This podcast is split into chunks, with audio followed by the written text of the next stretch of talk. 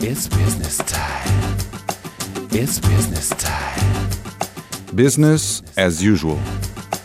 Os protagonistas da gestão em destaque na RUC.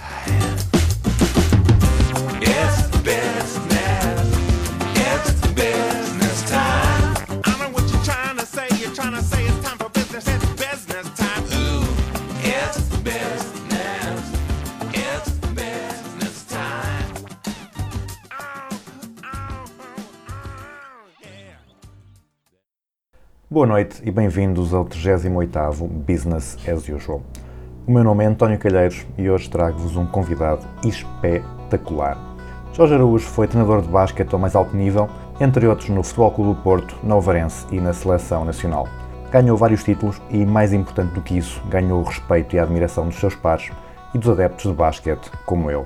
Há mais de 20 anos criou a Teamwork, a partir do qual tem levado às empresas a sua filosofia de treino e liderança de equipas. Nesta conversa falamos sobre basquete, sobre as semelhanças e diferenças entre o desporto e a alta competição e as empresas, sobre gestão, liderança, motivação e filosofia. Ouçam.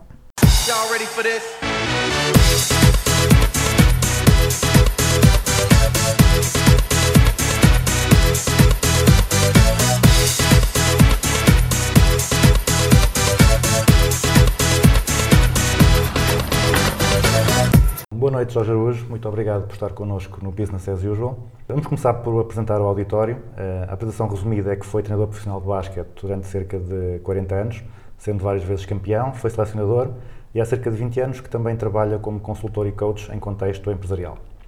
Passemos agora à versão mais longa. Conte-nos como é que isto aconteceu e quais é que foram os momentos mais marcantes neste percurso. É, este por acaso é um, é um tema que não falo muito sobre ele, mas que considero eh, muito influente na minha decisão e importante também para a dimensão que possa ser dada principalmente aos, aos jovens, eh, para quem um dia eh, esta relação entre o desporto de alto rendimento e o mundo das empresas possa vir a interessar e que queiram aprofundar, porque na minha experiência de treinador profissional, as presenças nos Estados Unidos eram muito frequentes. E foi logo aí, logo no, no, no arranque da minha atividade, quando me comecei a deslocar aos Estados Unidos, que eh, esta questão me começou a despertar. Porquê? Porque comecei a verificar que vários dos treinadores, principalmente os universitários, mas também alguns já na NBA, eh, se dedicavam a ter intervenções, eh, a grande maioria pontuais. Eh, se- verdadeiramente eu nunca vi, nessa experiência dos Estados Unidos, nunca assisti a que algum treinador tivesse ido até ao ponto em que a minha empresa nestes 22 anos já conseguiu, que é transformar-se de uma empresa que, obviamente, quando começou, tinha como mote principal as minhas intervenções e que hoje, com um conjunto de, entre eu e mais três eh, ex- ex-treinadores, agora consultores, desenvolvemos atividades de consultoria, de coaching, acompanhamento individual e de equipas, etc. Ou seja, passamos de uma empresa de intervenções pontuais para uma empresa de intervenções continuadas com grandes empresas, quer nacionais, quer multinacionais. E foi aí, principalmente eh, no, no início, que eu percebi as relações existentes entre tudo aquilo que é a dimensão que envolve o desporto de alto rendimento e eh, o mundo da empresa. Onde, obviamente, o tempo veio a reforçar aquela que é a ideia central, que é o coaching do treinador. Pronto, e a utilização de ferramentas que o mundo da empresa ainda hoje, e mesmo no decurso destes 22 anos, eh, tem muita dificuldade em perceber a respectiva importância.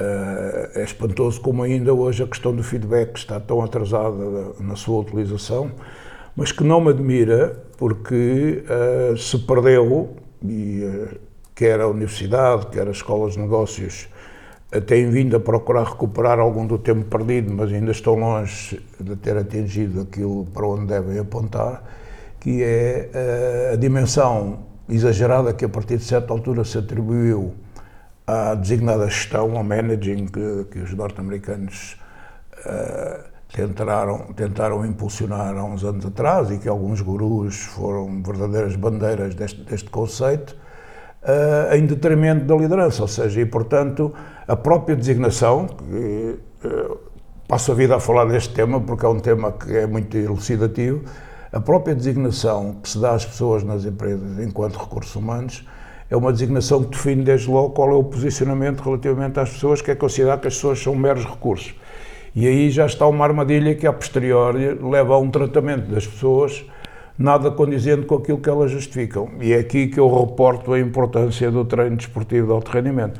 Porque se há uma coisa que nós aprendemos muito cedo é valorizar uh, o jogador, é valorizar a individualidade do jogador. Aliás, temos uma afirmação recorrente na nossa profissão que é quem joga são os jogadores e não os treinadores.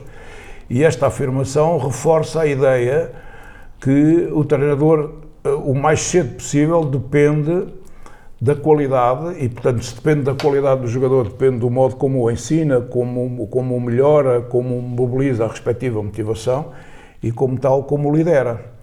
E, e, e é nesta relação e neste plano, agora regressando à sua pergunta, que me parece que temos conseguido fazer a diferença, porque de facto cada vez mais aquilo que as pessoas estão a solicitar no mundo empresarial é de serem eh, inspiradas, é de serem mobilizadas, é de serem reconhecidas, é de verem-se tratadas com justiça. E isto tem muito a ver com a atitude pessoal de quem lidera e principalmente com o exemplo de quem lidera.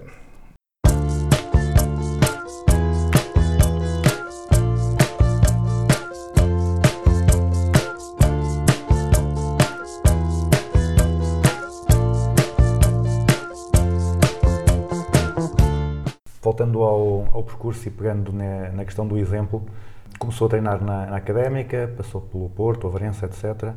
Uh, como é que fazia para, para escolher os desafios que, que aceitava?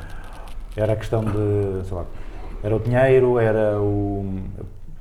se sentia que tinha condições para ganhar ou não, era o desafio, era outros fatores, sei lá, mais emocionais? Não, o, que é que, o que é que fazia a diferença? Começou tudo aos 17 anos no fundo, porque ainda jogava, ainda era atleta e era aluno do Liceu Passos Manuel em Lisboa. E uh, nessa época, hoje não sei como é, mas naquela altura, aquilo que eram os designados praticantes esportivos federados, ou seja, inscritos em clubes e com prática desportiva federada, não podiam representar as escolas. Uh, o Liceu Passos Manuel era uma escola secundária onde dominava a, a, a modalidade verdadeiramente popular, era o voleibol e o basquetebol tinha muito pouca implantação, mas havia um conjunto de alunos que queriam uh, representar. E então é-me feita uma solicitação, porque sabiam que eu era praticante, se uh, eu vi algum inconveniente, é um professor de Educação Física na altura que me faz esse convite, de acompanhar e de criar e de acompanhar nos campeonatos escolares uma equipa de basquetebol. E portanto, eu aos 17 anos começo uma experiência que me marca para a vida, é uma, é uma daquelas referências, e, e logo aí fui uh, encontrando motivo para me suscitar uma enorme curiosidade aquele tipo de desempenho, que teve como fator determinante o eu ser um praticante médio, de média-baixa qualidade, ou seja, para não dizer muito pouca qualidade. Eh, eh, eu, eu brinco alguma coisa em comum. Eu, eu brinco sempre com a questão que a única coisa que verdadeiramente as pessoas que conviviam comigo na modalidade me distinguiam, diziam eles, era a forma verdadeiramente empenhada com que eu jogava, que até espumava para a boca, segundo eles diziam, porque eu era um raivoso na forma como atuava. E uh, o que definia bem uh, a baixa da qualidade da minha participação. Tanto que isto deu como origem, há pouco referiu o início da académica, é o início como treinador em tempo pleno, porque verdadeiramente o meu início é no, no último clube onde joguei, que foi o Bolonenses, e depois passei para o Algés e para o Nacional Natação, e é quando estou no Algés que tenho o convite para vir para Coimbra, uh, acoplado ao interesse que havia do então responsável da Direção-Geral de Esportes em Coimbra, o Mendes Silva, uh, eu participar um pouco também na dinamização desportiva local e na zona centro, para a qual ele era responsável.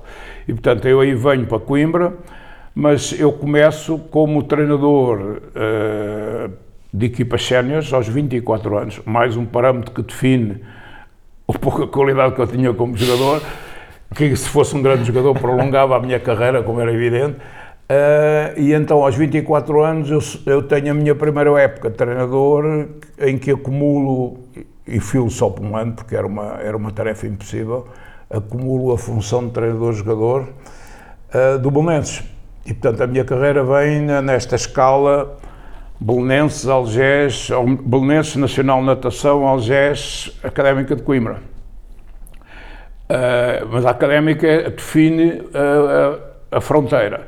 Respondendo à sua pergunta, uh, a académica era uma tremenda de uma oportunidade, dentro daquela que era a projeção que eu pretendia dar à minha carreira. Eu tinha-me distinguido então como treinador do Algés e como treinador muito relacionado com jovens e com a formação de jogadores e com a competitividade de equipas jovens na, nas competições federadas ao mais alto nível em Portugal e uh, o convite da académica vem muito nessa linha também, não é? E, portanto, uh, é o primeiro salto, mas relacionado com a sua pergunta está o salto seguinte, que é, estava relacionada com essa minha vinda para Coimbra, a tentativa da garantia da minha uh, posição de nomeação definitiva como professor do ensino secundário. E, ou preparatório, não, na altura em Lisboa era do ensino secundário. E, e eu, quando venho para Coimbra, eh, era possível nessa altura fazer isso, ch- chamava-se a, a figura administrativa a requisição do professor. Eu venho como requisitado para Coimbra e passo a ter o meu lugar de nomeação definitiva na Civagaio, já extinta, eh, onde nunca lecionei, mas a que pertencia aos quadros, porque verdadeiramente eu exercia, enquanto licenciado em Educação Física, exercia na delegação da Direção-Geral de Esportes e era o treinador do basquetebol e coordenador de toda a secção de basquetebol da Académica de Coimbra. E, portanto, a, a resposta concreta é, eh, eu vi muito cedo no ato de ser treinador, na função de ser treinador profissional, uma meta clara eh, profissional que me levou na passagem da Académica de Coimbra para o Futebol Clube do Porto, onde já não era mais possível, visto que após o 25 de Abril estas figuras das requisições e das transferências das pessoas de nomeação definitiva tiveram grandes restrições, e então há um momento em que eu tenho o convite do Futebol Clube do Porto, passados os 4 ou 5 anos de estar em Coimbra, e, mas o convite do Futebol Clube do Porto já não permitia eh, eh, a questão da requisição. E, portanto, o convite do Futebol Clube do Porto subentendia, esse foi o meu grande teste, diria eu, o meu grande teste, ah, ah, e que tem tudo a ver com a sua pergunta, que é, ah, ali tratava-se de decidir se eu verdadeiramente queria ser treinador profissional ou se queria continuar a manter este paralelismo entre professor com nomeação definitiva e, em simultâneo, treinador dito profissional em tempo pleno, se houvesse a requisição. Pronto, e eu então, para grande preocupação da família e dos meus colegas, eh, eu tomo a decisão perfeitamente ímpar de cortar com a minha nomeação definitiva enquanto professor e arriscar um ano, foi uh, o compromisso que eu fiz, o primeiro compromisso que eu fiz com o Futebol Clube do Porto, arriscar um ano no Futebol Clube do Porto, onde se corresse mal, tinha perdido a minha nomeação definitiva e, e tinha perdido também o lançamento da minha carreira profissional. Felizmente correu bem, mas eh, eu acho que uma das razões por correu bem foi eu ter, como se costuma dizer na gíria, jogado no limite. Ou seja, para mim era claro, ou, ou me impunha durante aquele ano, ou regressava não ao ponto zero, mas até dentro de uma escala negativa a uma posição que era bem pior do que aquela onde eu tinha partido. E, portanto, isto foi, este grau de convicção, na minha opinião, foi muito importante também na minha afirmação profissional. Eh, estava a dizer que ao início era visto como treinador que se, que se dava muito bem com os jovens, etc. Mas depois no Porto e assim, portanto, tinha, tinha jogadores profissionais, tinha, tinha americanos, não é? Eh, que eram mais vedetas. Mas como o, é que foi? o Porto que se impôs, o Futebol Clube do Porto que se impôs, e já vamos à experiência da Académica, porque se, se procurar encontrar em Coimbra a grande referência da minha passagem pelo basquetebol de Coimbra, eu diria que é muito mais ao nível da formação e dos jovens que eh, foram formados na altura do que propriamente pelos resultados esportivos da equipa principal. Ah, e no Futebol Clube do Porto, a afirmação da equipa profissional, sem invalidar como todas as outras tinha jogadores norte-americanos, o período áureo do Futebol Clube do Porto é a emergência de um conjunto de jovens que foi possível preparar durante dois ou três anos até se projetarem ah, ao mais alto nível. Portanto, ah, aliás, eu vinha, esse era, digamos assim, entre aspas, o meu rótulo, não é? Era, quer no Nacional Natação, quer no Algés principalmente, eu era um treinador de jovens que competiam ao mais alto nível.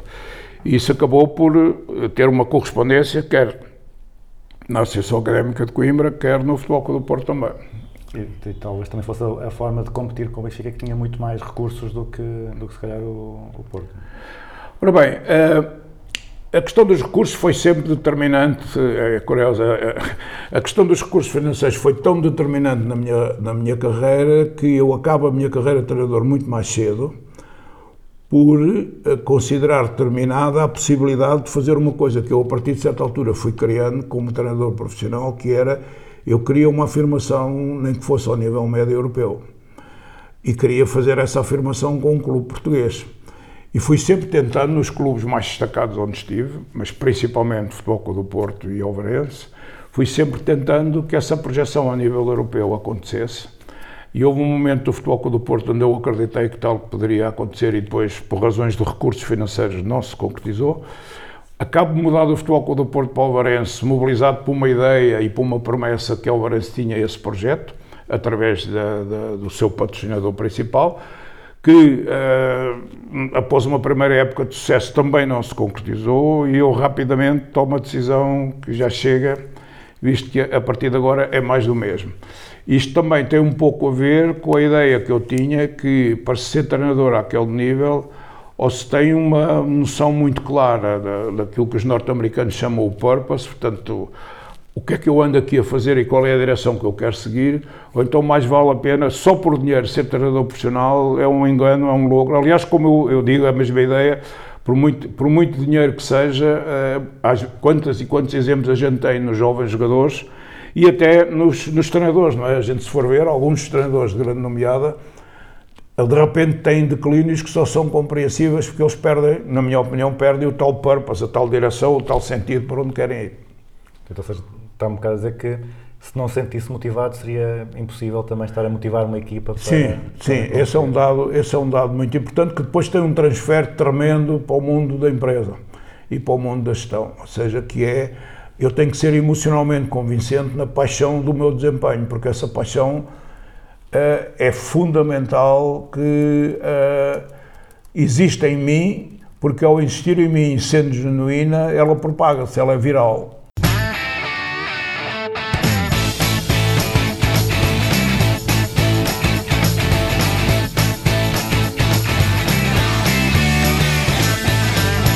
Está agora a falar da, da, da semelhança entre, entre o desporto, a competição e, a, e, as empresas, as equipas empresariais. Portanto, é, é um dos temas que, que fala no, no, primeiro livro e é uma das ideias que começou as, as primeiras atividades na, na, empresa, portanto, fazer atividades relacionadas com, com o desporto para depois daí retirar aprendizagens para a atividade do dia a dia.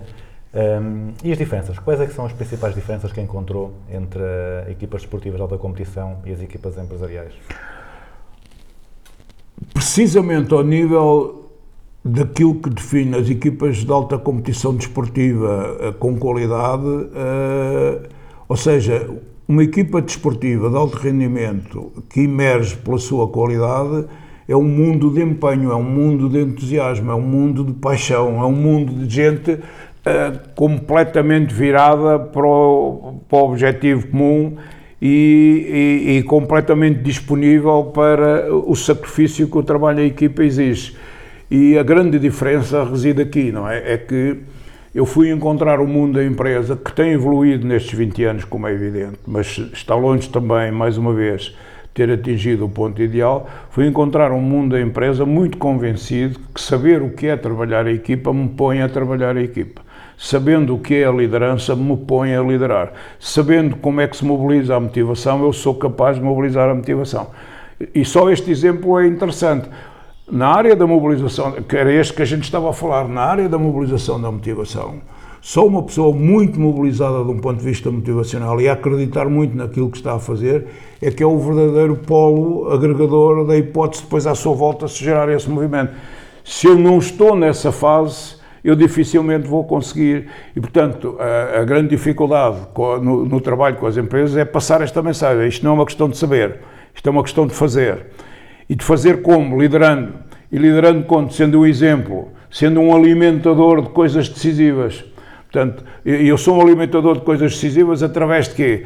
Através da criação de gente que a trabalhar está muito focada, que a trabalhar está muito entusiasmada, que a trabalhar neste entusiasmo eh, está muito focada no objetivo coletivo e como está muito focada no objetivo coletivo é capaz de sacrificar pelos colegas de equipa e pelo objetivo comum que a equipa tem.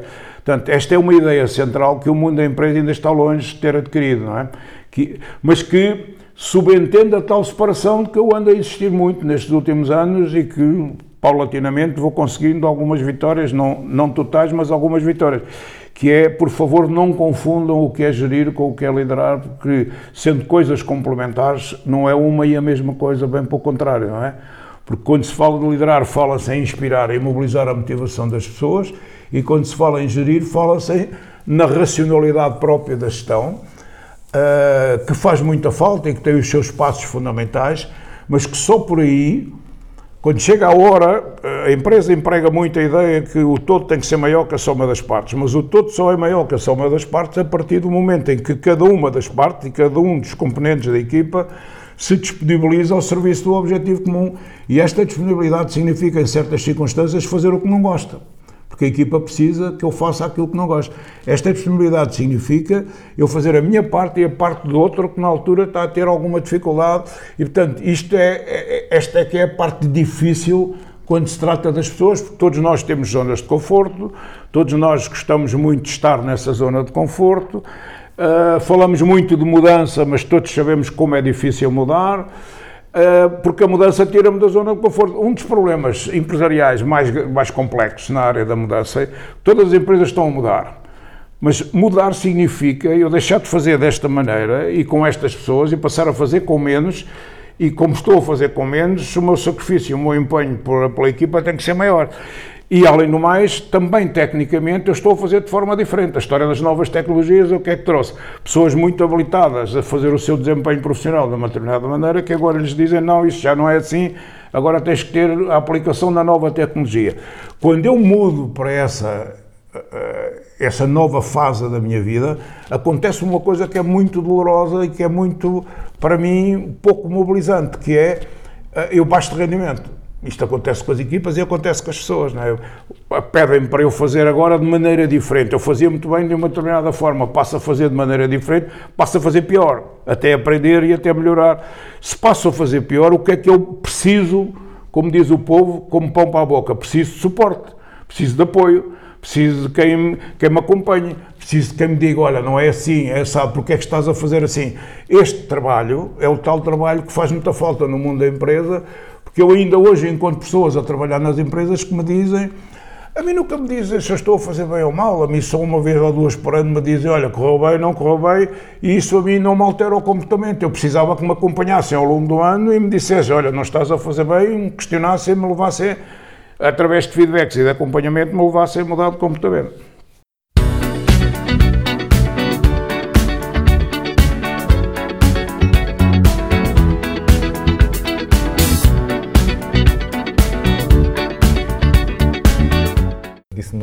Naquela palestra lá na, no ISCA há, há umas semanas que todos os jogadores são capazes de enfrentar os maiores desafios desde que sejam os seus eh, desafios. Ti disse também no livro que estimular a equipa eh, era o papel principal do, do gestor. Então, portanto, estimular a equipa é alinhar os objetivos da equipa com os jogadores, ou seja, fazer os jogadores sentirem que aquilo que é importante para eles vai ajudar o processo da equipa. Eu dou este exemplo. Há 22 anos, quando comecei com a empresa, era comum com as empresas com que eu fui trabalhando inicialmente, era comum a ideia que, tirando a administração e a primeira linha, toda a direção que a empresa ia ter e os objetivos que pretendia atingir e aquilo que verdadeiramente constituía a missão da empresa não era motivo de interesse para as pessoas, ou seja, e portanto as pessoas eram meros executantes mecânicos das suas tarefas completamente desinseridas do todo e do objetivo comum. Isto numa equipa de alto rendimento desportivo é impensável, não é? Não, e, e por aqui não, não se vai a lado nenhum. Portanto, este é um dado muito importante que o tempo trouxe uma determinada evolução. Portanto, a questão do empowerment e do envolvimento que se começou a falar eh, durante estes últimos 20 anos, eh, isto melhorou muito. Não melhorou em todas, mas melhorou em bastantes. Mas objetivamente isto subentende que todos os dias eu, faço parte de uma equipa ao nível básico dentro de uma empresa, no terreno, seja qual for a área de negócio, eu tenho que ter alguém que permanentemente me vai alertando para a importância de determinados comportamentos que têm a ver com os valores da organização. Este foi outro espanto meu.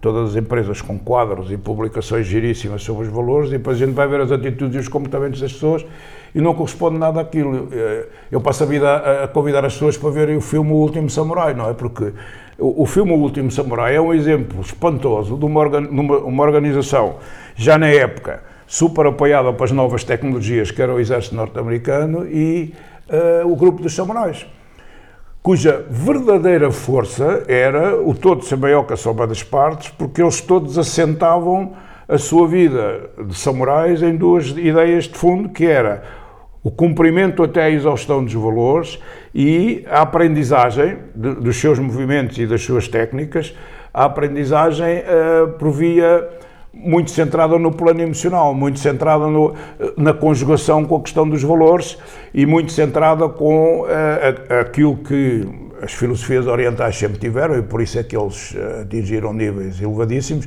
E não deixa de ser curioso, já agora aproveito esta parte, não deixa de ser curioso que um dos neurocientistas mais influentes atualmente eh, e que, cuja produção teórica tem sido absolutamente extraordinária, tenha sentido a necessidade de ir para o Tibete, de estar com os monges no Tibete, a perceber onde é que eles conseguiam aquele grau de foco na tarefa, de concentração, e o que é que eles faziam e como é que eles aprendiam, que é o Francisco Varela, o peruano, eh, cujas obras hoje eh, são paradigmáticas ao nível das coisas que dizem, como é que verdadeiramente com as pessoas se deve trabalhar.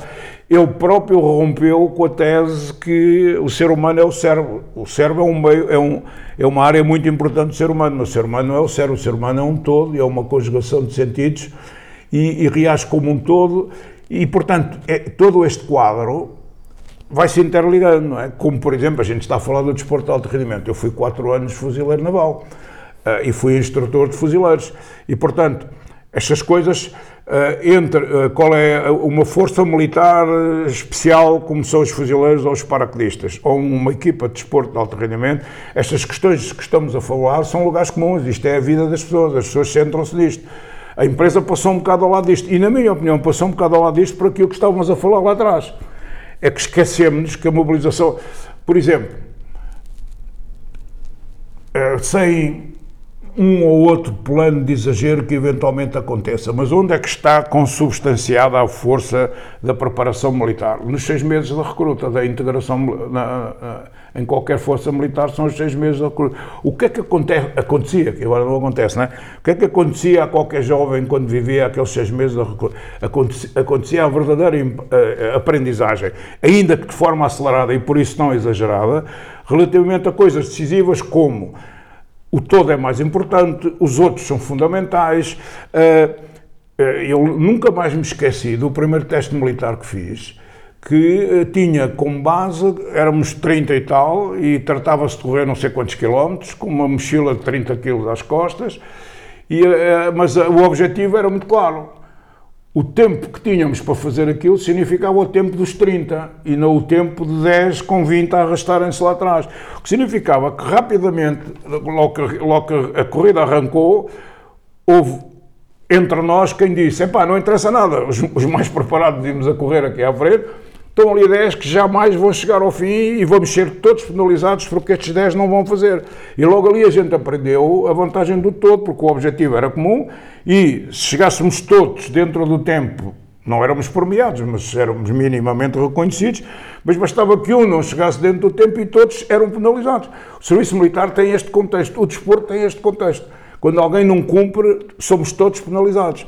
Ora, esta aprendizagem, que é uma aprendizagem comportamental, não existe no mundo da empresa. Eu ainda hoje trabalho com empresas onde há gente que não faz, não quer fazer e não lhe acontece nada. Portanto, isto é impossível. Não há equipa que resista a uma dimensão tão negativa como esta. Portanto, é este jogo que é estritamente comportamental, onde a experiência se relaciona e onde tudo isto se encaixa. Ainda sobre, sobre esta questão da motivação. Eh, Eu lembro de há uns anos o, o Zé Mourinho, quando, aqui, quando no Porto ganhou o primeiro campeonato, ele depois veio dizer que o, o difícil era o segundo, era a seguir, porque era fácil motivar as pessoas para o primeiro êxito, é? porque elas estavam, tinham fome de, de sucesso, mas depois que terem, atingido o sucesso, era normal desleixarem, então motivá-los para continuarem o elevado nível de desempenho era, era o mais desafiante. Concorda com isso? Acha que é mais fácil desafiar? Concordo, e a, e a- nossa experiência de vida, mesmo a pessoal, a particular, diz-nos isso mesmo, não é? Quer dizer, quantos exemplos nós temos, ou de amigos ou familiares, que o, a quem eh, pugnaram por ter um determinado sucesso e desenvolveram um conjunto de sacrifícios para chegar a esse sucesso e depois perderam por completo o norte e não continuaram em processo de melhoria contínua, bem pelo contrário, decresceram, porque é muito mais difícil mobilizar pessoas para o sacrifício ao, ao serviço do objetivo comum quando essas pessoas têm sucesso do que quando não têm sucesso. O insucesso é, é por natureza mais facilmente, as pessoas no insucesso são mais facilmente mobilizáveis. Se querem, que é a história dos desafios, não é? Isto é, isto é assim, a, a- a chave da motivação, eu costumo às vezes reduzir isto a, a duas ou três coisas para, para ficar claro, que é, uma das chaves de eu estar mobilizado estar empenhado e estar entusiasmado é, se acaso não estou mobilizado, nem estou empenhado, não faço o que tenho que fazer, eu vou ter uma consequência que me penaliza sobremaneira. Eu não quero ter essa consequência, portanto eu... Mas aquilo que me move verdadeiramente é eu estar... é Aquele desafio ter significado para mim. É aqui que se liga esta questão que é, quando numa fábrica o fulano que está, que- cuja tarefa é, eh, eh, numa linha de produção, só meter um parafuso em determinado sítio, é fundamental que esta pessoa perceba qual é o produto final, para que é que aquilo serve e que seja eh, que, que- que se sinta envolvida no sucesso da produção de um automóvel, por exemplo. Mas se ninguém faz este trabalho, aquela pessoa, aquele trabalho meramente de eh, ligar o parafuso, aquilo não é nada mobilizador.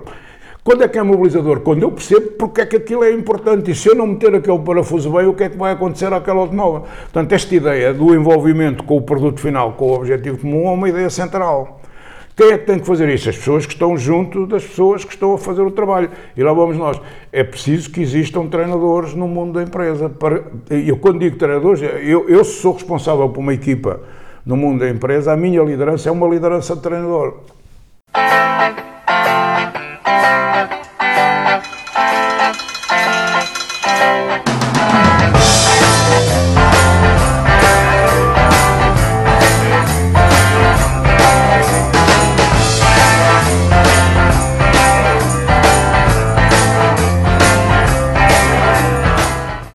Disse uma coisa interessante no, no primeiro livro, que havia uma luta no, no início da sua carreira pela afirmação profissional do, do caro treinador e que mais tarde depois já, já começava a haver uma equipa de trabalho diversificada a apoiar o, o treinador.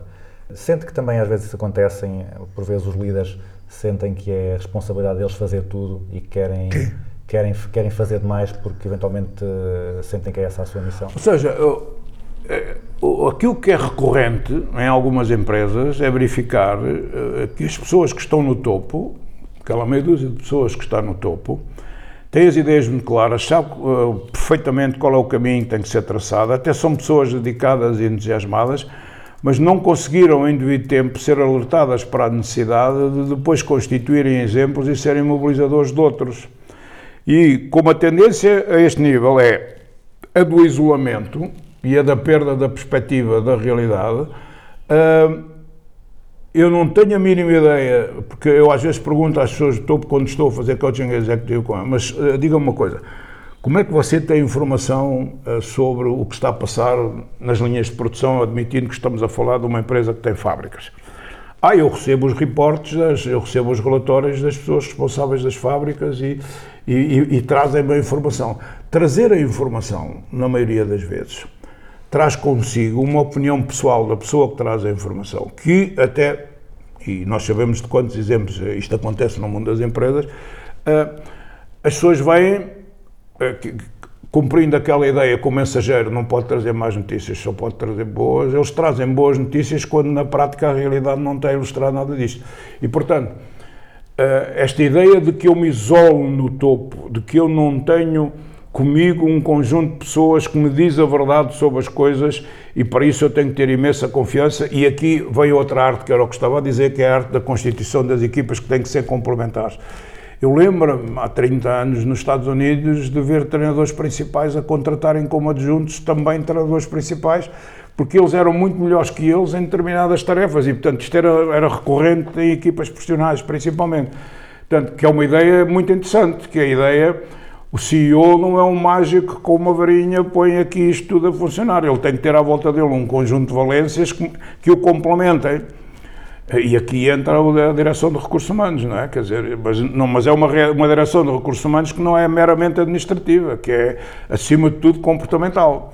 E comportamental com quem? Com o próprio CEO. Eu ando a passar esta mensagem aos diretores de recursos humanos permanentemente. Você é potencialmente o treinador principal do CEO. Agora, como é que ele desempenha esse papel ou ela se. eh, a integração dessa pessoa na equipa, muitas vezes, como se sabe, eh, eh, é comum, mas não é assim tão comum que o diretor de recursos humanos tenha acesso ao mais alto nível das empresas que fazem parte. Porque, na generalidade das empresas, o que acontece é que há um administrador responsável da área que depois o diretor de recursos humanos reporta a ele. O que não é a mesma coisa, digo eu. Mas a responsabilidade não é só das empresas, é dos próprios diretores de recursos humanos também, que nunca conseguiram perceber que o seu lugar é no topo, é junto do topo e não como uma mera correia de transmissão. Portanto, e este jogo é que é o jogo que depois torna o processo todo muito complicado, não? é? o processo da empresa. Então, complica-se muito, porque não havendo esta visão, o pensar em intervir como um treinador, que eu ando há 22 anos a passar como mensagem para dentro das empresas, começa no topo da empresa, e se começa no topo da empresa, o CEO, a primeira coisa que tem que ir à procura é quem é a pessoa que na área comportamental vai ser o meu grande suporte aqui dentro. Eu não estou a dizer que tenha que ser um licenciado em recursos humanos, porque em 22 anos, e peço desculpa aos licenciados em recursos humanos se acaso eh, isto fere a respectiva suscetibilidade, eu em 22 anos aprendi sobremaneira com dois designados diretores de recursos humanos, que nenhum era licenciado em recursos humanos. Um era um ex-diretor de pressão, outro era um ex-diretor de marketing ao mais alto nível dentro da organização. E estas duas pessoas Acabámos, acabámos de perder metade do público, mas não há de ser nada. Pronto, mas a, a- questão, a, questão, a questão central, e isto, é, isto tem que revestir uma preocupação. Porquê é que eu fiquei super impressionado e fartei-me de aprender com o diretor de produção? Porque ele soube pessoas, e como ter pessoas empenhadas, ele dominava aquela matéria de trás para a frente e tinha uma visão claríssima o que é que mobilizava o entusiasmo das pessoas ou não. Coisa que, como todos sabemos, isto é decisivo para um diretor de recursos humanos. Não, o diretor de recursos humanos tem que ter esta, esta ideia central. Uh, há- reina um clima de, um- uma certa desmotivação. Está bem, mas porquê? Há aqui razões e a maioria, a, razão central é as pessoas não estão a sentir, não estão a sentir mobilizadas. Porque esta questão da mobilização, da motivação, é uma questão muito interessante. Porque não é verdade que haja pessoas desmotivadas. O que é verdade é que há contextos desmotivadores. Quer dizer, esta é que é o- o- a chave do problema, é que eu tenho que criar contextos que mobilizem a motivação. E é aqui que entra, que entronca a liderança e às vezes a gestão se perde. Não tem a noção que não há pessoas desmotivadas, elas estão desmotivadas porque o contexto não as está a mobilizar.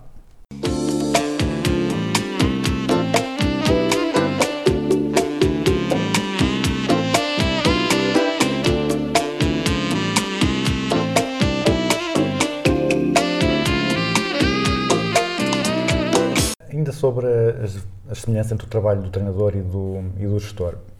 Nós às vezes vemos a debater-se um pouco qual é, que é, qual é que deve ser o papel do treinador, se deve ser mais interventivo, se deve dar mais margem ao- aos jogadores para tomarem decisões, para escolherem eles.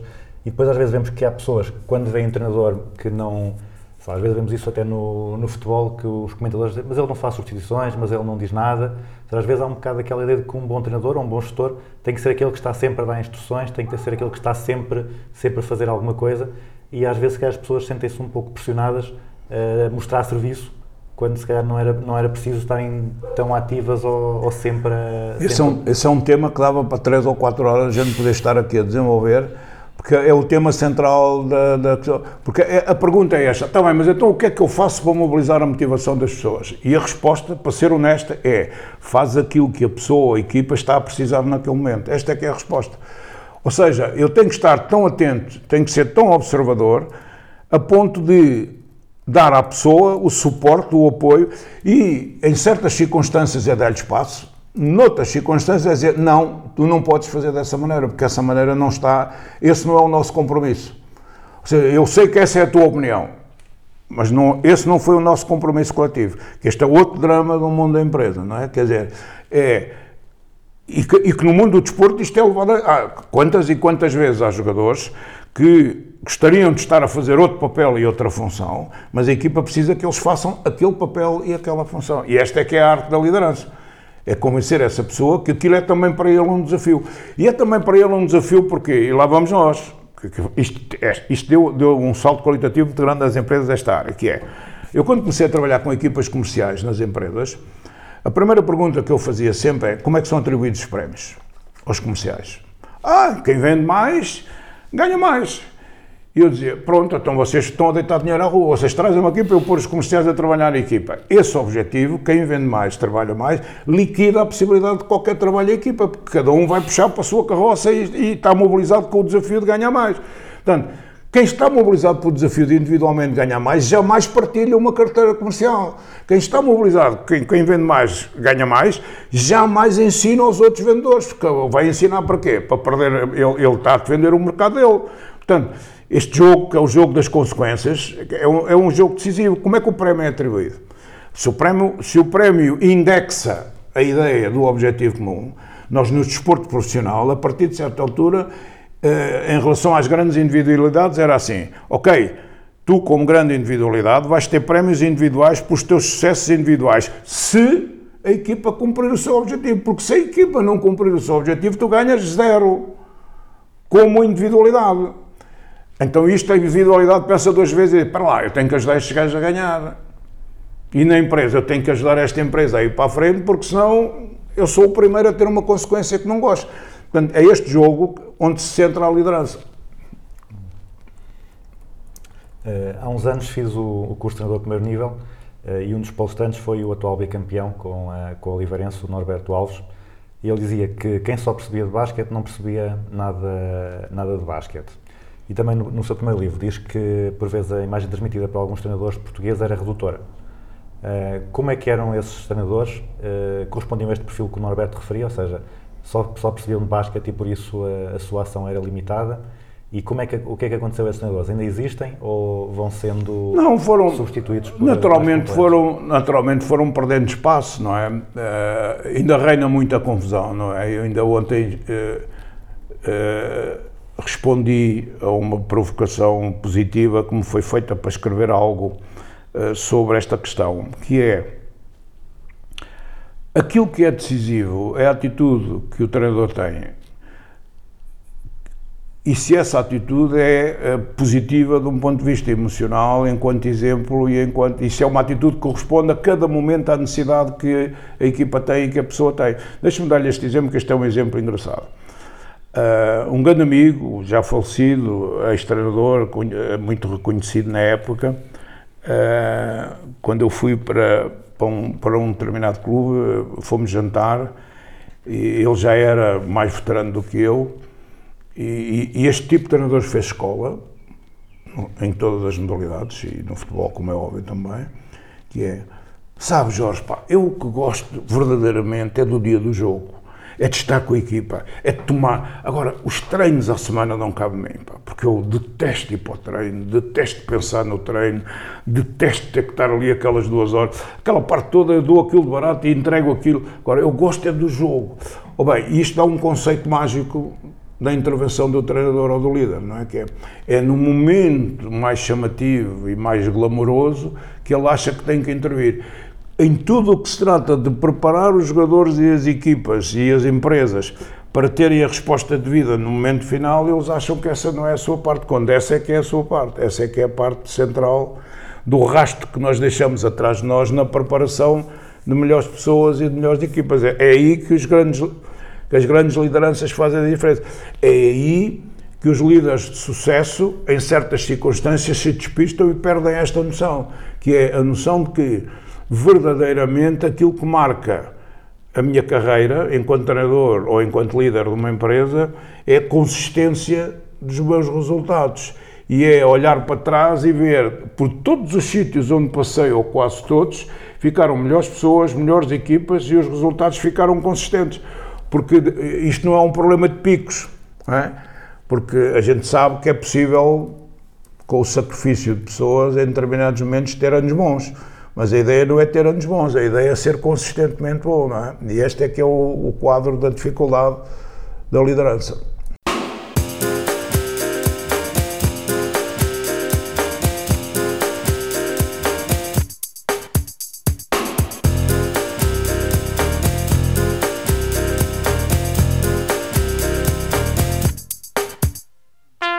Publicou também recentemente o livro As Emoções e os Sentimentos Também Se Treinam, ou também se treinam, um ponto de interrogação. Eh, Não sei se devo estragar a surpresa, mas também disse recentemente no ISCA que não se gerem as emoções, convive-se com, com elas. Pode partilhar um pouco da sua visão sobre este tema e sobre a importância das emoções na equipa? Sim, porque este, este livro e este tema, isto é um livro de 2005, suponho, ah, iniciou o processo que me conduziu atualmente, nos últimos três anos, à elaboração e à apresentação futura do meu doutoramento em Filosofia Comportamental na Faculdade de Letras Coimbra. Porquê? Porque ah, o nosso comportamento acontece-nos muitas vezes por causa do problema das emoções. Ou seja, eu se não estou habituado a conviver com determinados climas emocionais, eu tendo a ficar escravo das minhas reações emocionais. E então, aquilo que a gestão e a racionalidade ensinou ao mundo da empresa foi: para não seres vítima das emoções, tu congelas, tu reteinas, tu não mostres como sentes. E então criou-se este nó cego, que foi um nó cego em que os gestores se viram apanhados, que é verdadeiros granitos, verdadeiros blocos de pessoas que não transmitem emoção nenhuma, e como a emoção é viral, não transmitir emoção nenhuma é transmitir emoção negativa. E, portanto, eles são excelentes gestores, mas emocionalmente são desastres. E as pessoas todas à sua volta estão viralmente infectadas num comportamento negativo que é incomodativo, que não é nada mobilizador. Portanto, a questão das emoções é. eh, Vamos lá ver, eu posso treinar a minha reação de medo perante uma coisa que me acontece de surpresa. Eu, eu posso treinar se andar por lá e me for habituando a que de repente há um leão que me ruge, de repente há alguém que me atira um tiro, como era o caso da recruta militar. Eu treino isso, eu não deixo de ter medo, mas habituo-me a estar a reagir positivamente tendo medo. E não me deixo apoderar pelo pânico. Porquê? Porque estou habituado a conviver com estes perigos que me envolvem. Portanto, a solução, mesmo na educação, a solução, eh, imagine, hoje os próprios neurocientistas já demonstraram que todos nós aprendemos e melhoramos através do movimento. Ou seja, aquele que é o nosso grande fator de, de conhecimento, de aquisição de conhecimento, é a nossa percepção, naturalmente, através dos, dos nossos cinco sentidos, mas é, acima de tudo, o experimentar, o movimento. Imagem de uma escola primária. 25 criancinhas, dos 5 aos 8 anos, durante 3 ou 4 horas, convidadas a estarem móveis.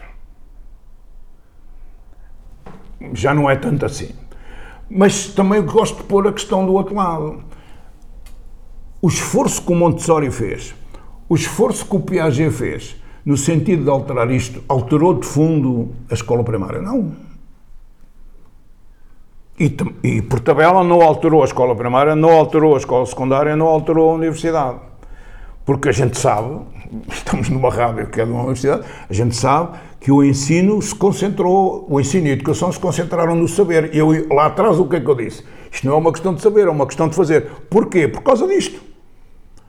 Porque na nossa convivência estamos permanentemente sobre este jogo, que é o jogo das emoções. E, e qual é o problema? Perguntam-me sempre, mas está bem, mas qual é o problema? O problema é que as emoções depois manifestam-se no corpo com expressões físicas. O que significa que eu, mesmo querendo muito esconder, perante uma emoção negativa, o meu corpo dá sinais. E como estou rodeado de gente, eu estou a dar um sinal que pode não ser aquele que eu quero dar. Eu apresento-me numa sala, numa reunião da minha equipa, na minha empresa. E eu venho carregado de emoções negativas. Mas naquela reunião pertence-me ser um mensageiro de coisas positivas e de criar um. Eu não vou ser capaz de o fazer se previamente não me habituar a aparecer, mesmo estando emocionalmente negativo, a aparecer. Há, há anos, um, um grande, um grande professor da, da London Business School chegou a Portugal e deu uma série de palestras. E uma das coisas que diz é: o líder tem que ser um ator. Foi um escândalo em Portugal com- e toda a gente se atirou ao senhor. Se tem que, ima- imagina a noção que as pessoas têm do que é ser um ator. Se tem que ser um ator, tem que ser um fingido. Tem que ser um tipo que está sempre a fingir.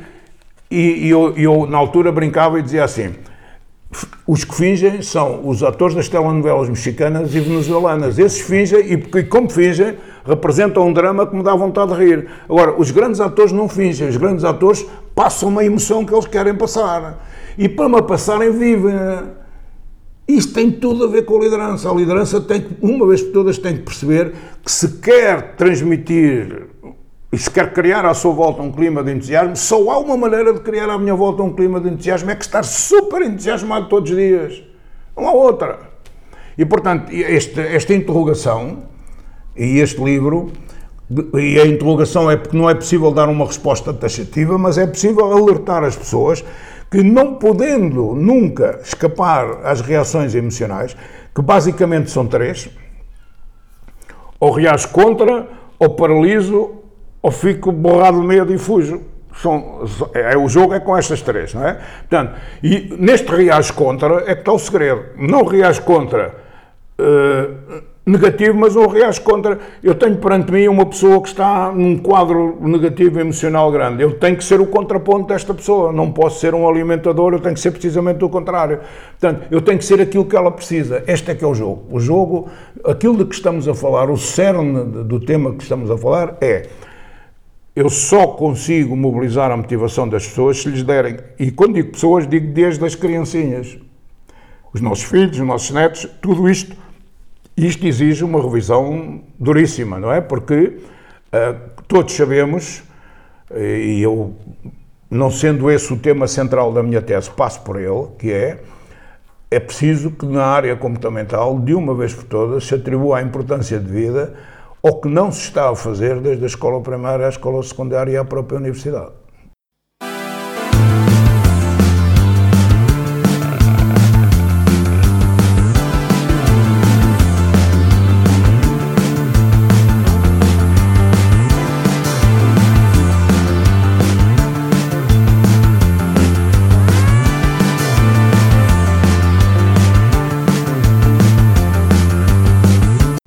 Passar para, para temas mais, eh, mais pessoais. Como é que é um dia normal na sua vida? Eu estava a falar da questão de não é o saber, é o fazer. O que é que faz para que, ativamente, todos os dias, para que os dias corram da forma que pretende? Ora bom, no tempo, como é óbvio, eh, os meus dias foram ficando diferentes, não é?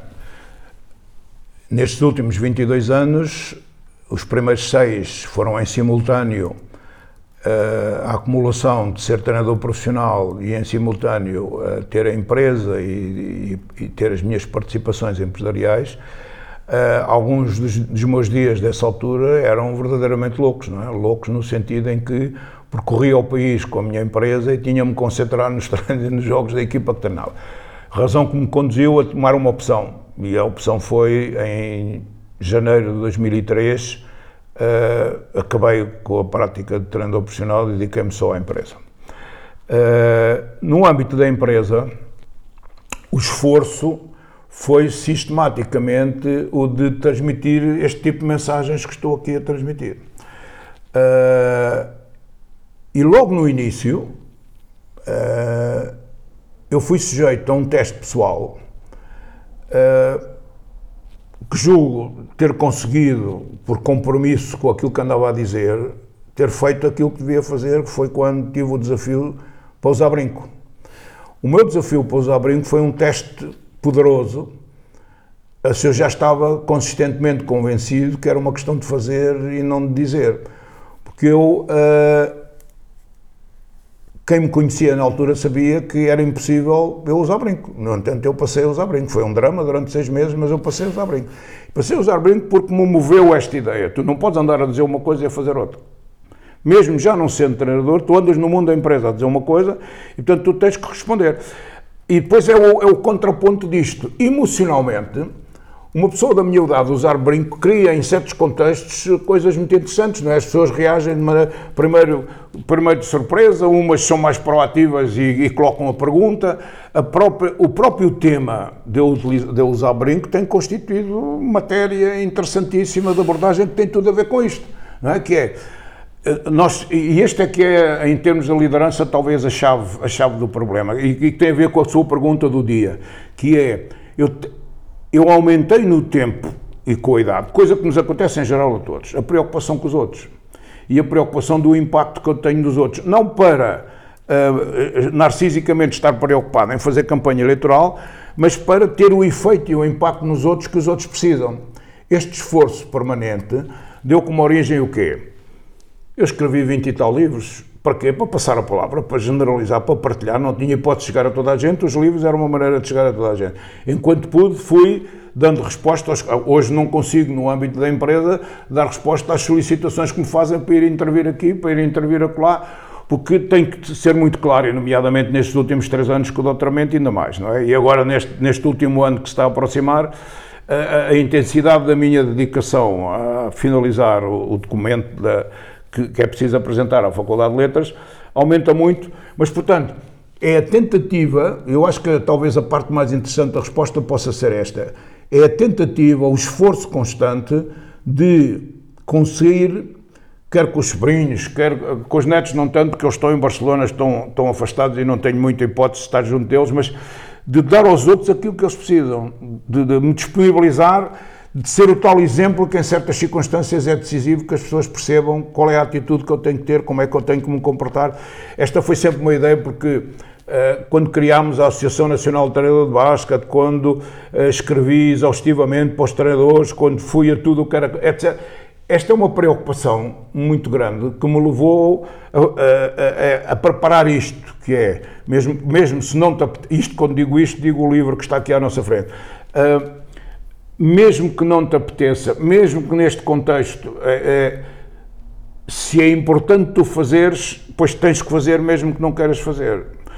Agora, quando as prioridades se sobrepõem, obviamente isto já não pode, já não tem este cunho, não é? Eu, eu claramente, a partir de certa altura, tenho agora aqui duas prioridades na minha vida, não é? Que é a prioridade da empresa e do salto qualitativo que a empresa está a ter enquanto consultora na área comportamental e a prioridade da apresentação da minha tese, porque acho que para o futuro, e o livro que no futuro há de sair da- do conteúdo da tese, eh, vão ter que marcar ainda mais, no seguimento de todas as publicações que eu fui editando, esta questão da área comportamental, porque ela é de extrema, é de extrema importância. Portanto, o meu, dia, o meu dia a dia hoje é, acima de tudo, o mergulho total e absoluto que eu tive que fazer no mundo da filosofia, para uma pessoa de certezas. É o drama da filosofia para o, o treinador Jorge Araújo é que o treinador Jorge Araújo era uma pessoa de certezas. E a filosofia, a primeira coisa que diz é: atenção, que o filósofo é um eterno principiante. O filósofo é um iniciado.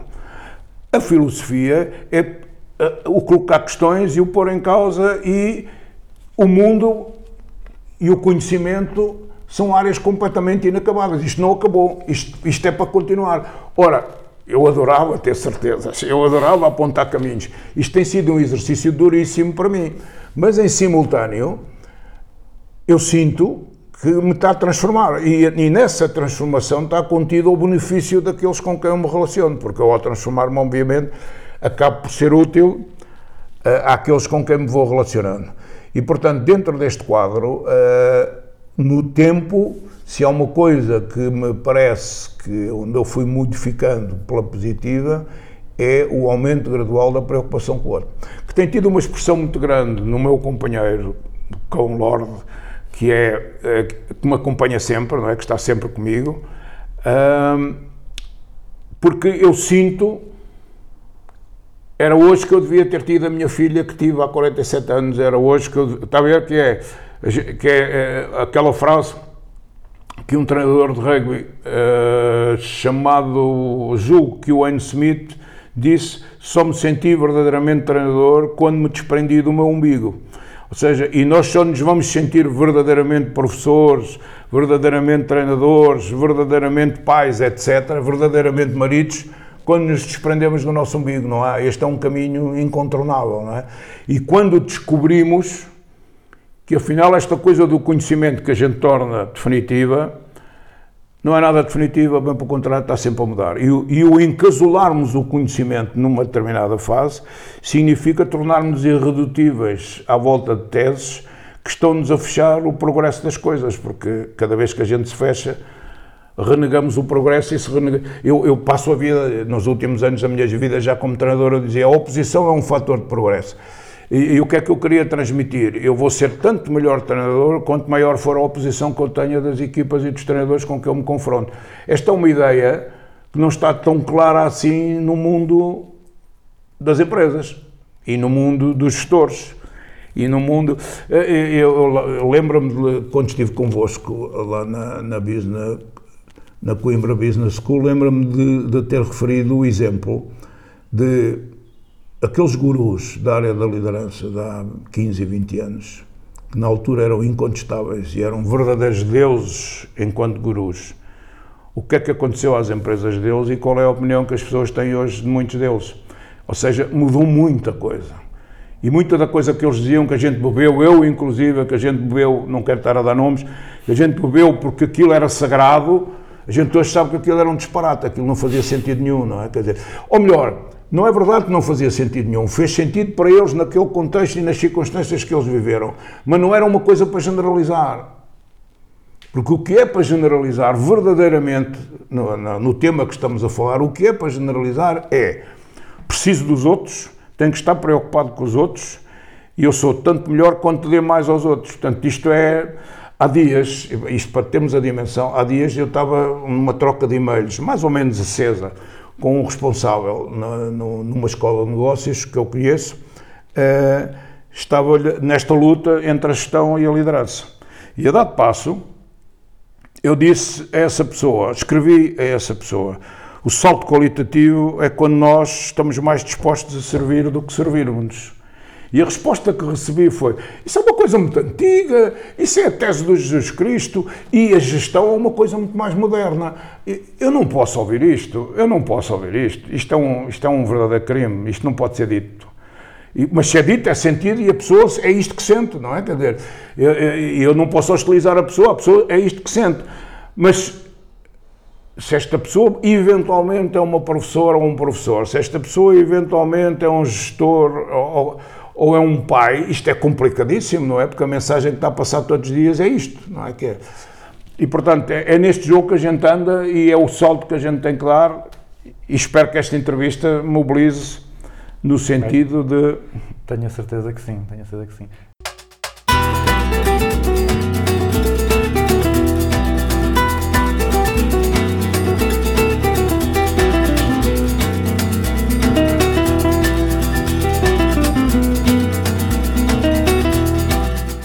Doutoramento hum, e tem, tem publicado imensos livros. Esses livros vêm sempre falar sobre, sobre coisas novas que parece que vai acrescentando ferramentas. Esse é, esse é outro segredo da filosofia muito engraçado, que é uma frase que eu li, que é mais ou menos isto, se calhar não estou a- a- a dizer da forma taxativa como ela é, mas é que a filosofia não nos traz coisas novas, a filosofia traz-nos a redescober- a redescoberta de coisas que a gente sempre ouviu falar e que agora é preciso vê-las de outra maneira. E, e- e eu acho que este vai ser o, o livro que vai dizer. É- é, na prática, é, ou seja, se- são 200 e tal páginas, no mínimo, e portanto vai dizer muita coisa, mas no fundo, lá bem no fundo, o que é que vai dizer? Vai dizer que somos coniventes, estamos em convivências uns com os outros, dependemos uns dos outros, quanto mais preocupados com os outros estivermos, e nessa preocupação temos que ter esta percepção que o nosso corpo, mesmo quando não falamos, está a transmitir uma determinada emoção ou sentimento. E se essa emoção ou sentimento não é aquele que eu quero transmitir, eu tenho que me preparar para ser capaz, mesmo que seja aquilo que eu me apeteça fazer, ou seja, acabe-se no mundo da gestão com esta ideia, que é dizer assim, eu sou assim, eles têm que me aturar como eu sou. Não, não é assim. Não é assim. E dizer isto é um disparate completo e é preciso pensar de outra forma e atuar de outra forma. E eh, para cada um destes livros que tem, tem trazido ideias novas, como é que faz para desenvolver essa, essas, essas ideias, esses conhecimentos, essas competências? Qual é que é o método quando quer aprender mais O sobre método é o da experiência. O que eu me congratulei extremamente com a- este estudo filosófico que estou a fazer é que o filósofo Merleau-Ponty, que eu estou a investigar, ele desde o primeiro momento defende sempre a sua famosa fonologia da percepção, que no fundo é a filosofia da experiência, é o- é o experiencial que conta. Ou seja, nós dependemos muito da experiência e do que vivemos. A nossa experiência de existir centra-se na relação, não se centra no isolamento, centra-se no contacto com os outros, na partilha com os outros. E este movimento dos livros foi sempre um movimento de partilha, sempre.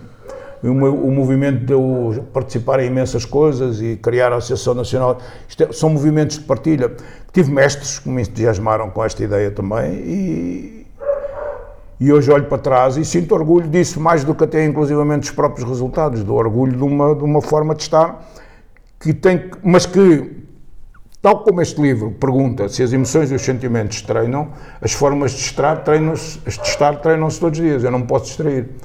Porque se me distraio, a minha zona de conforto sobrepõe-se, eu não sou sobre-humano e, portanto, eu, te- eu sei que se deixo, que se permito, a zona de conforto sobrepõe ao resto.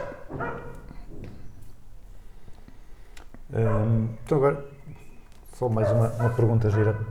Que tá- tem, referiu que, hum, que ao longo do tempo, com o tempo e com a idade, tem aumentado a preocupação com os outros. Portanto, ou seja, é uma pessoa diferente do que era aos 25, 30 anos, etc. Eh, se pudesse dar um conselho, também, falou, também já, já falou que trabalha muito como, como coach.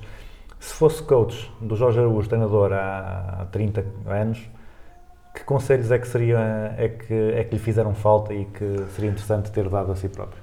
Ainda bem, essa é uma pergunta muito feliz. É que o Jorge Araújo, há, há 20 ou 30 anos, teve um coach. E teve um coach durante 3 anos.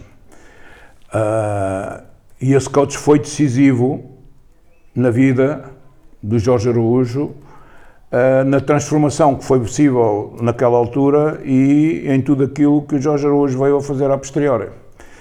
E a primeira sessão de coach que eu tive com esse coach foi após uma reunião com a equipa em que eu me muni dos meus uma- após uma derrota patética, eh, eu muni-me dos dados todos que o Basca me permitia e, como se diz na gíria, fui para cima deles com os dados todos. No final, pela primeira vez, era a primeira sessão, o coach veio ter comigo e sentámos-nos para um debriefing sobre o que ele tinha visto. Que ele acompanhava os meus treinos, acompanhava os jogos, acompanhava... E depois tratava-se de me fazer refletir e dar feedback sobre os meus comportamentos e as minhas atitudes.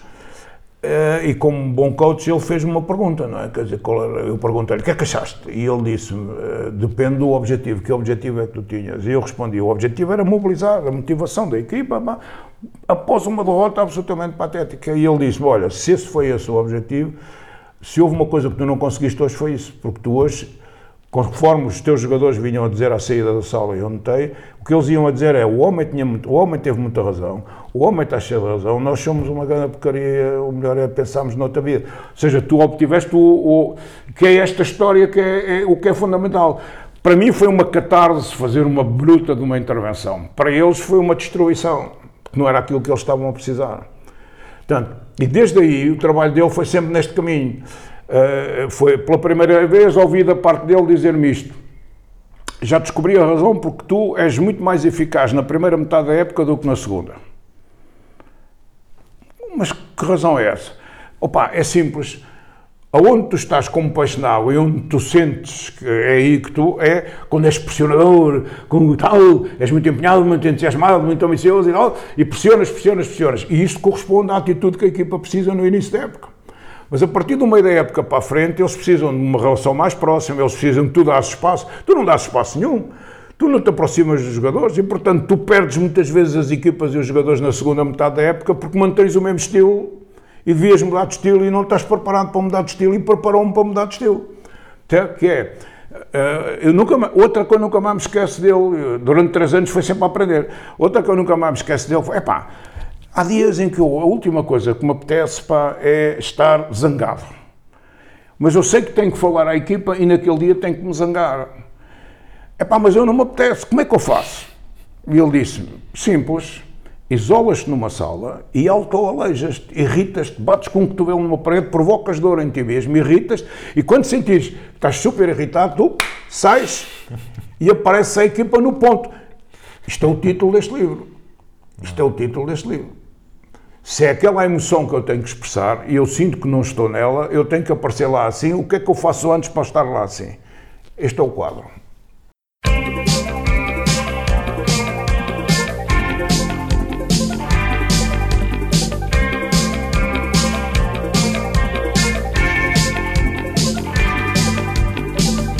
Então agora vamos passar para a grelha fixa, que é eh, aquele conjunto de perguntas que são iguais para todos os, os convidados.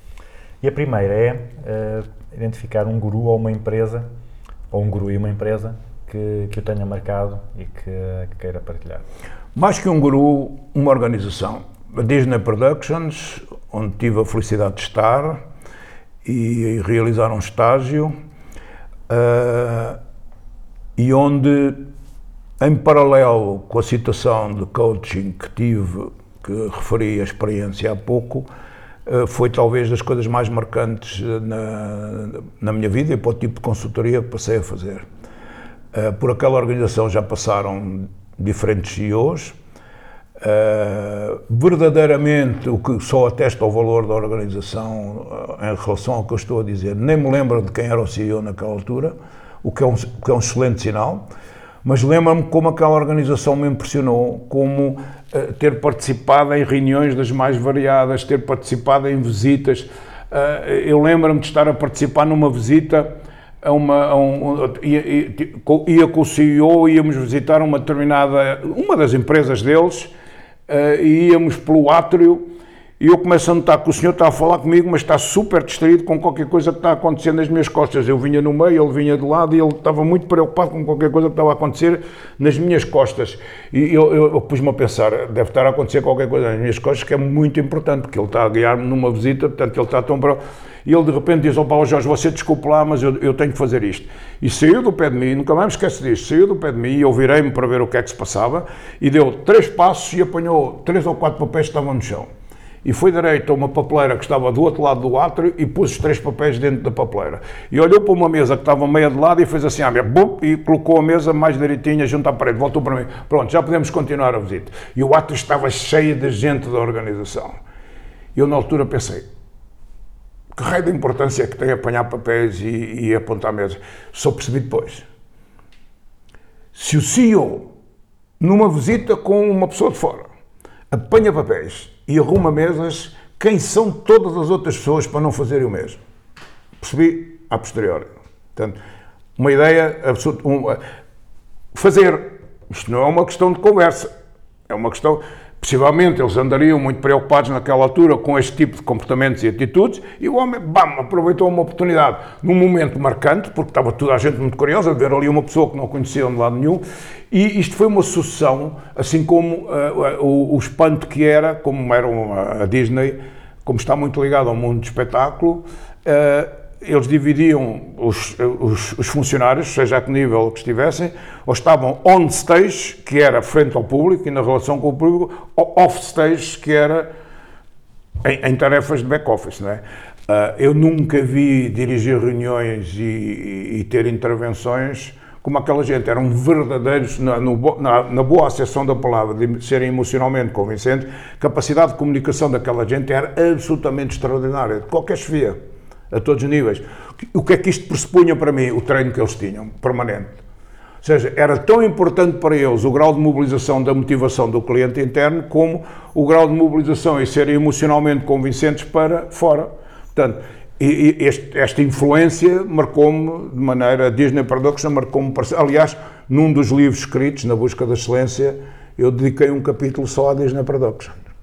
Agora, para além dos seus, um livro que toda a gente devia ler.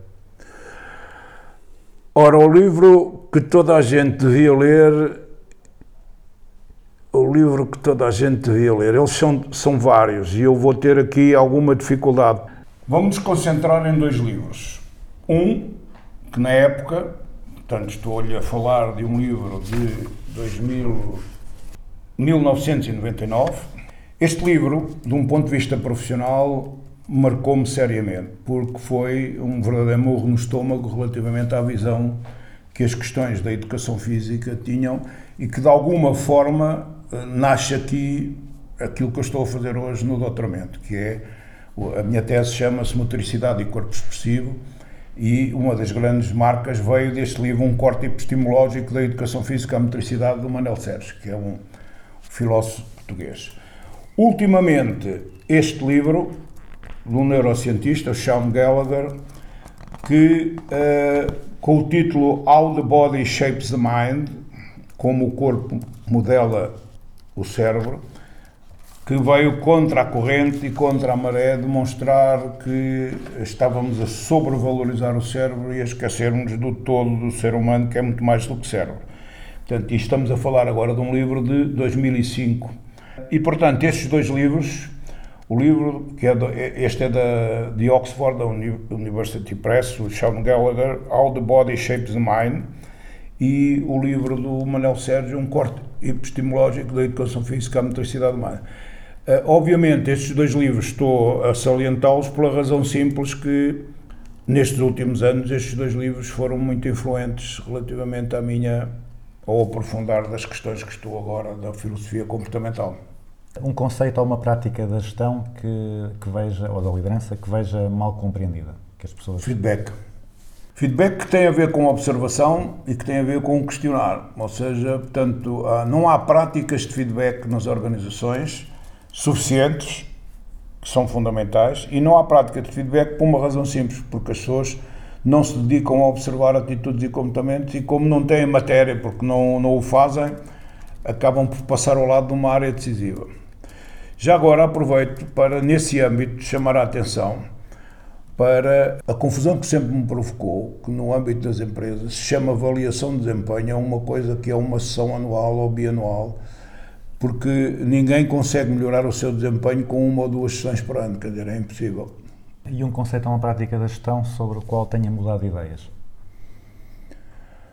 Acima de tudo, eh, mudei muito de ideias nestes últimos anos. Neste, quando a dado passo, eu atribuí até um determinado momento da minha carreira uma importância muito grande ao lado operacional, eh, até que percebi, de repente, isto que foi verdade depois como, primeiro como treinador e depois como eh, na passagem da mensagem para o mundo das empresas. Uh, da- sendo complementares da diferença que existe entre a gestão e a liderança é? e, a, e a necessidade que há de ter, isto, ter esta ideia muito clara.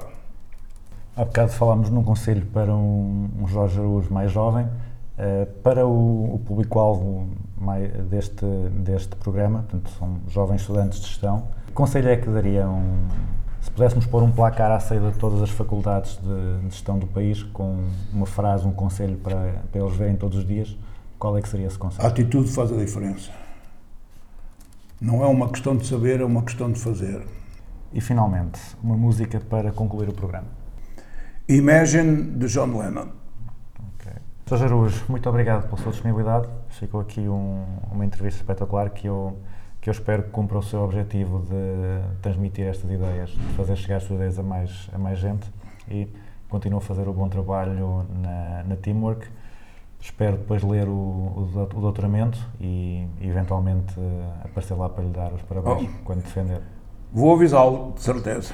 Combinado então. Obrigadíssimo.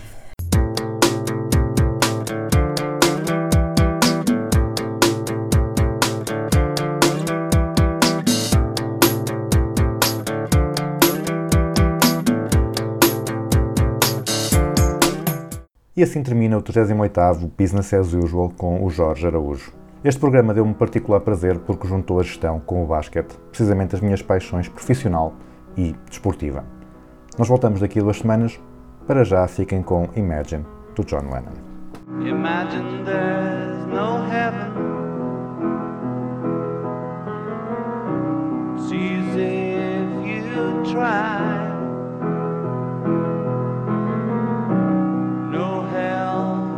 Below us. Above us, only sky.